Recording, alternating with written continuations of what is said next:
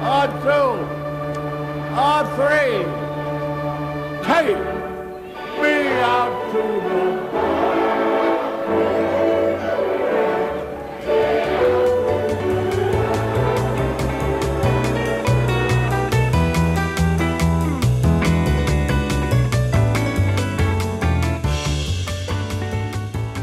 欢迎收听大联盟小品第一集，我是 Jackie 李炳生。今天要跟各位分享的故事呢，其实严格来讲，它并不算是一个故事哦，我觉得它更像是一段历史。那这段历史呢，跟大联盟的棒球可以说是息息相关，而且呢，也牵动到整个大联盟他们多年来在经营上面的运作。从一个本来只是专注于在场上带给观众很好看赛事的单纯的这样子的产业，变成了牵涉到媒体的利益。还有电视转播的优先权，他们的想法的一个产业，所以今天要为各位带来的这段故事，大联盟小品呢，叫做《棒球与电视》，一段越来越密不可分的关系。那这一个故事的来源呢，是我在 Joe Sheehan 这一个美国职棒非常有名的专栏作家，他的新闻信里面看到的。那一看我就觉得这个故事这一段历史非常吸引我，所以呢，我除了把它翻译出来之外呢，也希望在这边透过大联盟小品这个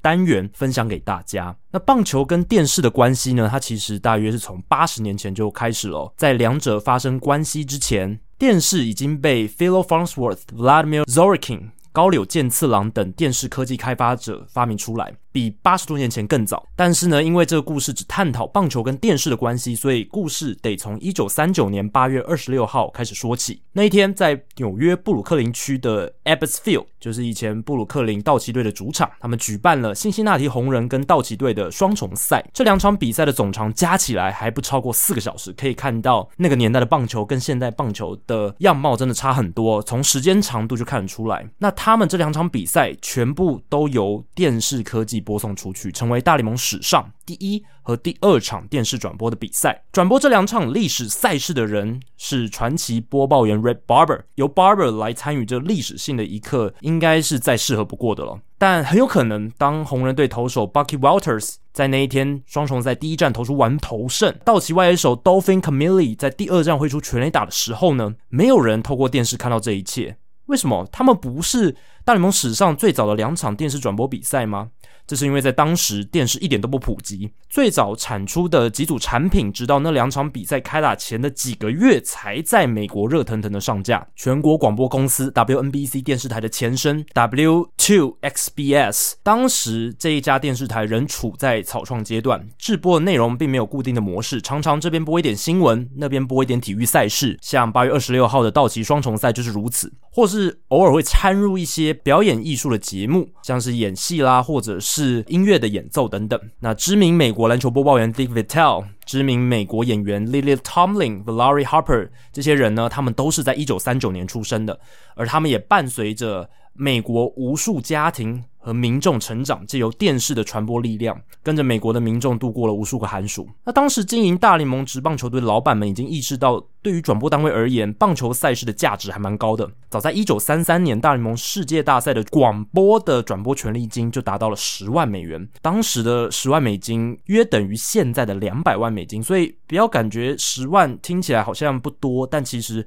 已经是非常高的金额在那个年代。不过在地方的转播上，各队仍然非常害怕广播转播可能会带来的影响啊，并不乐见球赛在广播上播送，像例行赛啊，因为他们当时啊想要确保大家这些球迷都愿意进场看球，他们担心如果球赛、例行赛都在。广播上面转播的话，进场看球的人就会变少，门票收入也会跟着变少。一九三零年代，三支纽约市的球队——纽约洋基、纽约巨人，还有布鲁克林道奇，他们达成协议，规范他们的主场赛事可以在广播上播送，但客场赛事就不转播了。不过，随着广播的普及度和受欢迎程度越来越高，广播转播能带来的利益价值。包含直接经由广播转播所能赚到的钱，以及透过广播转播提高球队知名度的效益等等。这些效益的程度已经压过了起初老板们的反对和担忧。当时广播转播跟棒球之间的运作十分简单，广告主付钱给球队，使他们成为该队广播转播的唯一赞助商，并且可以在转播的过程中插入产品的广告做宣传。球赛会吸引到大众去收听广播，这样大众就会接收到这些广告主的广告讯息。球员、球队还有球队的管理阶层、球队老板。他们不需要在此之外多做什么太多的事情。当时的广告都只安插在自然的空档，比如说换局的空白。那久而久之，还会融入进播报员的口述中，成为所谓的口播广告。在电视进入棒球世界之前，广播他们已经建立起转播棒球赛事的一些模式还有规则。那大联盟后来善加利用那些模式跟规则，并套用在电视转播上。到一九四零年代，世界大赛的电视转播权利金涨了十倍。一九五零年代，美国广播公司 ABC 还有哥伦比亚广播公司 CBS。开始向大联盟付钱购买电视转播每周一赛事的权利。虽然因为有播放地区限制的关系，因为当时呢只能在没有大联盟球队的地区播放，那那些转播都不算是所谓的全国性的电视转播。但是在这些 ABC 还有 CBS 有播放。这些赛事的城市里面，观众的回响还有收视率都非常好。不过，在地方电视转播上，跟当初广播一样，老板们啊还是非常担心电视转播会让大家都待在家里，不愿意买票进场看球，所以才会有所谓的转播地区的限制。那直到一九六五年，大联盟才允许每周一赛事这样的电视直播，在有大联盟球队的城市播放。有很长一段时间，老板们都极力巩固买票进场的球迷群，没有把收看电视转播的球迷当作潜在的客户，反而把他们当作因为没有能被吸引进球场而流失掉的球迷。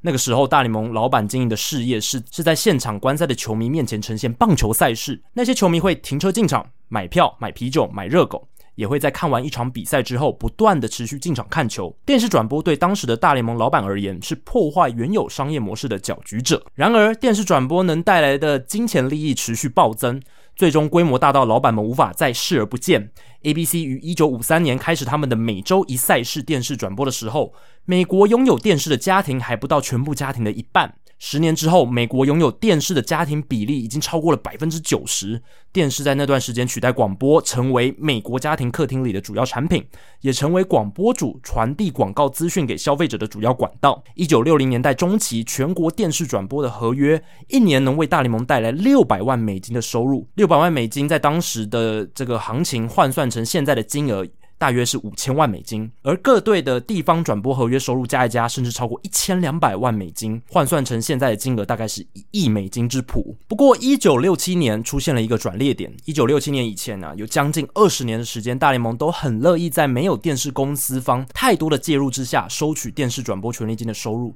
大联盟唯一的让步是稍微增加换局之间的时间，以放入广告主所需要的广告。一九三九年八月二十六号，当 Barber 播报那两场比赛成为棒球电视转播的先河时，大联盟一场比赛的平均花用时间为两小时六分钟。二十年后，这个数字已经增长到了两小时三十四分钟。不过，就大体上来讲，那二十年间大联盟棒球的运作跟二次世界大战前没差多少。老板们经营的事业是棒球，而不是电视。一九六七年，大联盟第一次在所谓的电视收视率黄金时段，也就是美东时间晚上八点到十一点这个时间点左右进行明星赛，结果观众的反应热烈到不行，全美一半打开来的电视都转到了大联盟明星赛，也就是收视率百分之五十，非常可怕。那收看国联明星队如何在十五局大战中以二比一击败美联明星队。一九六八年明星赛同样在黄金时段开打啊，收视率也一样好。不过，一九六九年原定在七月二十二日晚间黄金时段开打的明星赛，因为下雨的关系，被延到隔天的白天才举行。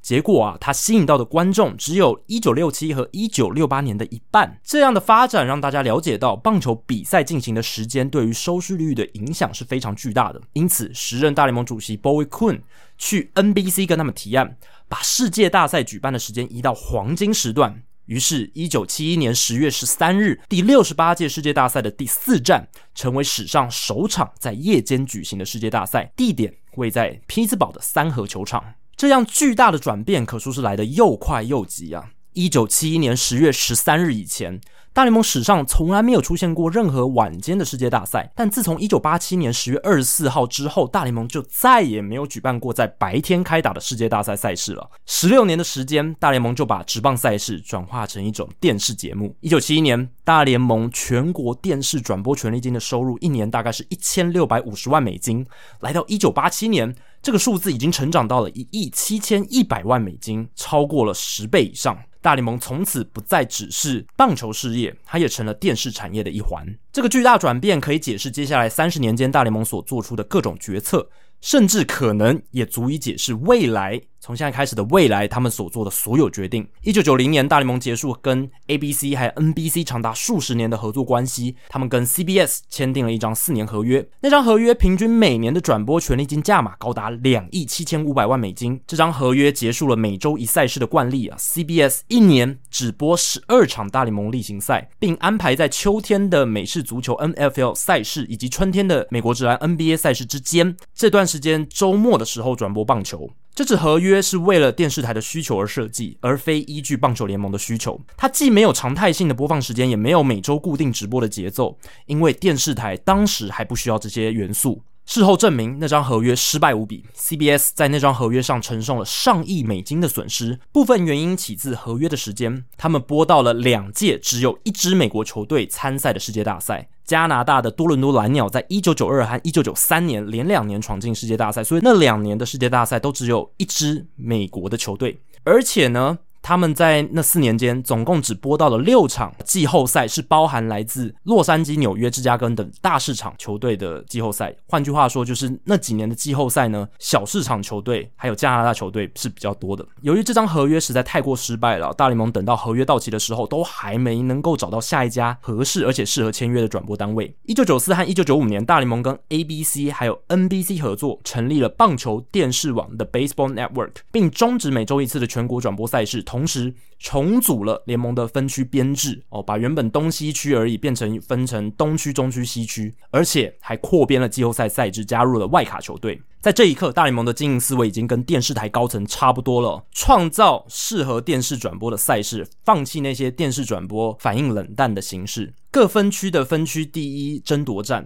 总是能吸引全国球迷的目光，但是啊，它不一定每年都会发生。你说？在球季尾声的那种争夺分区第一的争夺战，确实啊，并不是每一年都同样精彩。我们都记得二零一一年的最终争夺分区第一跟季后赛席次的争夺战，非常的精彩啊。可是它就只有那一年特别的精彩，其他年份不一定啊。所以。这不好预期。不过，你如果增加一轮的季后赛，这个就能确保大家都能赚到更多钱。就算扩编季后赛赛制，增加季后赛球队的数量，会减低例行赛的重要性，拉低球队打进季后赛的门槛。那又如何？反正电视台能赚到更多的钱就好。电视台赚的越多，就代表大联盟能赚的越多。例行赛的重要性，季后赛门槛的合理性，这些东西是大联盟自己要去注意的，电视台才不会管那些。如果分区第二名的球队最终拿下了世界大赛冠军，有些人觉得这样不合理，但这样的结果他们觉得不合理，或是很多人能不能接受这种问题之后再说吧。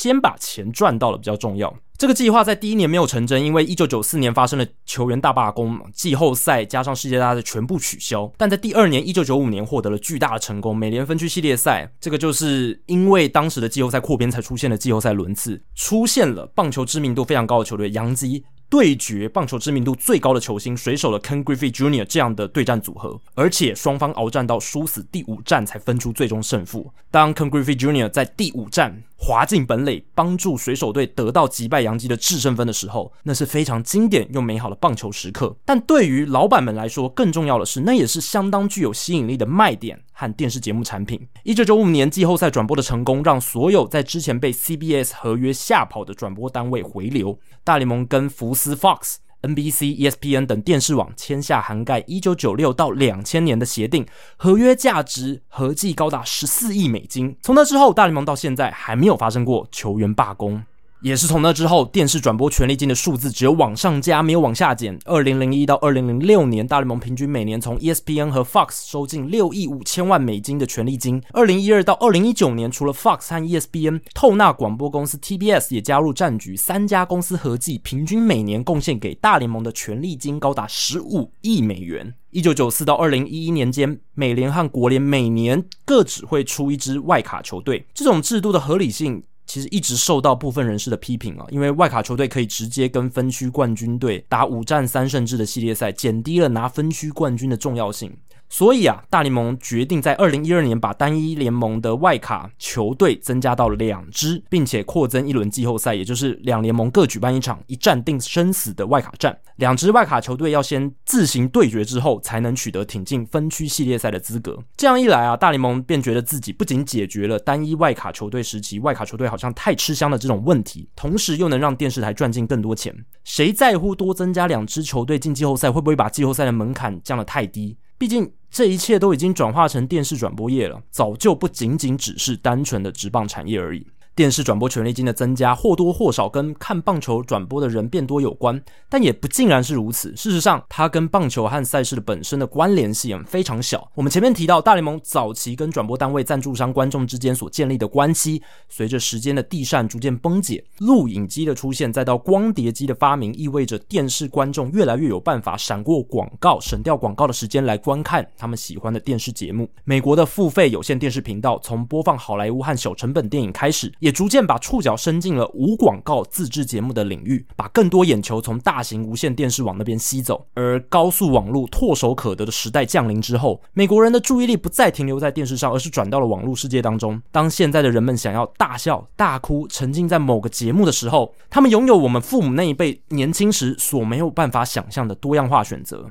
不过，当人们想要疯狂支持某个东西、为某个东西热烈加油的时候，他们还是需要体育赛事。如果要从体育赛事中获得最极致的享受和兴奋感，观看直播这件事情是必要的条件。因此，大部分人看体育赛事还是会选择看即时直播。就算看电视的人整体而言来说越来越少，也有减线潮，但许多人还是会为了观看体育赛事而打开电视。透过电视观看直播体育赛事的人，比起看综艺节目的人来的太多了。也因为如此，不管是全美的规模还是地方的规模，直播体育赛事的权利价值都在增加。随着赛事的竞争性变强，精彩程度提高，转播权利金也跟着水涨船高。就例行赛的赛事来说，地方的体育电视网基本上取代了无线电视台，成为最主要的转播权利拥有者。而这些地方体育电视网需要棒球赛季赛事量非常大的特性，一年有六个月的时间，而且每个月一周有六场比赛来填补他们的节目时间表。这样一来的话，棒球产业不一定要变得精彩才能有价值，它只要持续存在，维持现在的这种比赛量，就能够具有高价值。而这也是从电视台的逻辑去思考运作所得到的结果。这就是我们所处的年代。五十年前，大联盟球队的经营奠基在怎么把人潮带进球场，组建一支够好的球队，吸引更多球迷，营造一个能让进场球迷在阳光下好好享乐的环境，想尽办法让他们不断进场的思维和基础上。在这样的基础上，当球队战力越强，球队赚的钱就越多。电视转播只不过是额外的收入来源，有其价值，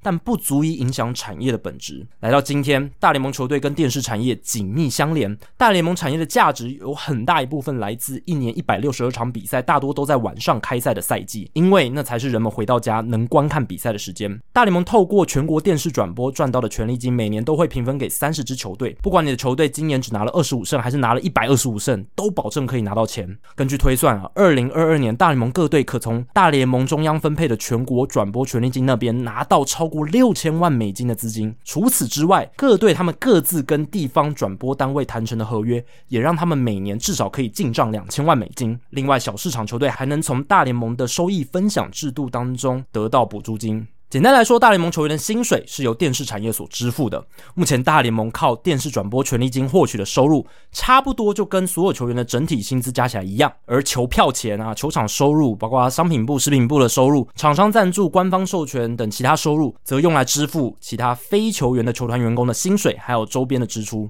所以，当大联盟主事者的想法跟思维非常接近电视台主管的时候，我们不用感到太惊讶。很多人呐、啊、抱怨二零二零年赛程的设计。也有很多球迷希望今年没有现场观众的比赛，一部分可以放到白天去举行，但绝大部分的比赛还是都在晚间开打。这是因为这样的安排才最符合地方体育电视网的需要，还有他们的利益。季后赛之所以会扩编，也是因为要帮 ESPN 还有 TBS 增加转播的场次，制造更多充满戏剧化效果的短期赛事。那为什么要取消分区系列赛跟联盟冠军赛的休兵日呢？之前五战三胜制的系列赛，在第二战和第三战，还有第四战和第五战之间都有一些休兵日。那联盟冠军赛在呃七战四胜制嘛，那在第二战跟第三战，还有第五战跟第六战之间也都有休兵日，但今年都没有，这是为什么呢？除了因为今年季后赛都在同一个球场打，不需要移动之外呢，还有一个原因，因为这样一来啊，世界大赛的转播赛程。才不会受到影响。那这样子的话，才能讨好到转播世界大赛的 Fox 体育电视网。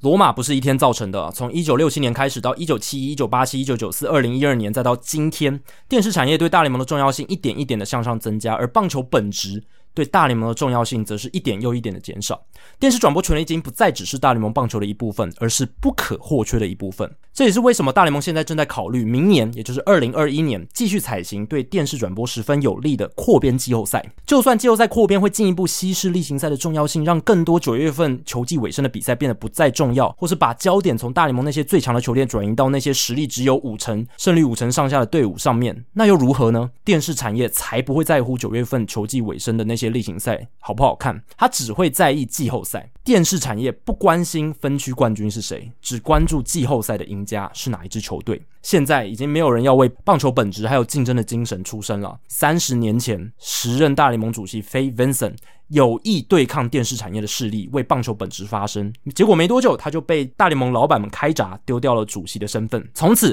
大联盟老板学会再也不让像 Vincent 那样的人走进他们的会议室。大联盟现在跟电视产业之间，甚至已经没有明确的界限。大联盟的主事者还有球队老板都把自己当作提供电视节目的拥有者和主管。这样的经营哲学影响到的。跟大联盟每个层面、每个有关的议题都有关系。一个把自己当做电视节目的体育赛事，不太会关心摄影角度和收视率以外的其他事情。三阵跟全垒打在电视上看起来确实很刺激、很精彩，这点没有错。但是如果你是坐在三垒侧靠近外野第二层看台第两百二十八区的观众，你能看得清楚球的转速，还有捕手接捕滑球的娴熟技术吗？这些东西对现场观赛的球迷有那么重要吗？而一个在乎季后赛更胜例行赛的体育赛事，会想出一些办法缩短例行赛的比赛长度，比如说今年他们就在延长赛采取了突破僵局制，双重赛只打七局这一些规则。而大联盟也说了，他们也考虑未来沿用这两个规则。这些东西其实目的只是为了让例行赛赶快打完。他们保持着一种有打完就好的心态，反正那些例行赛都只能算是真正的大秀，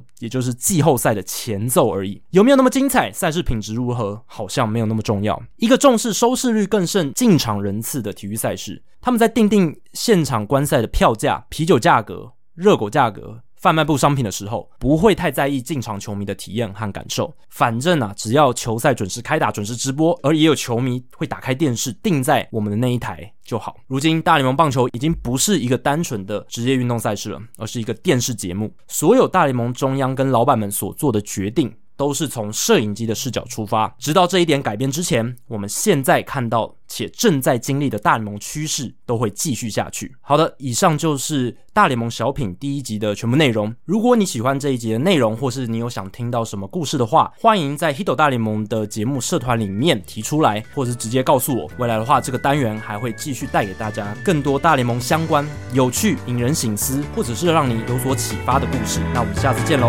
拜拜。Thank you.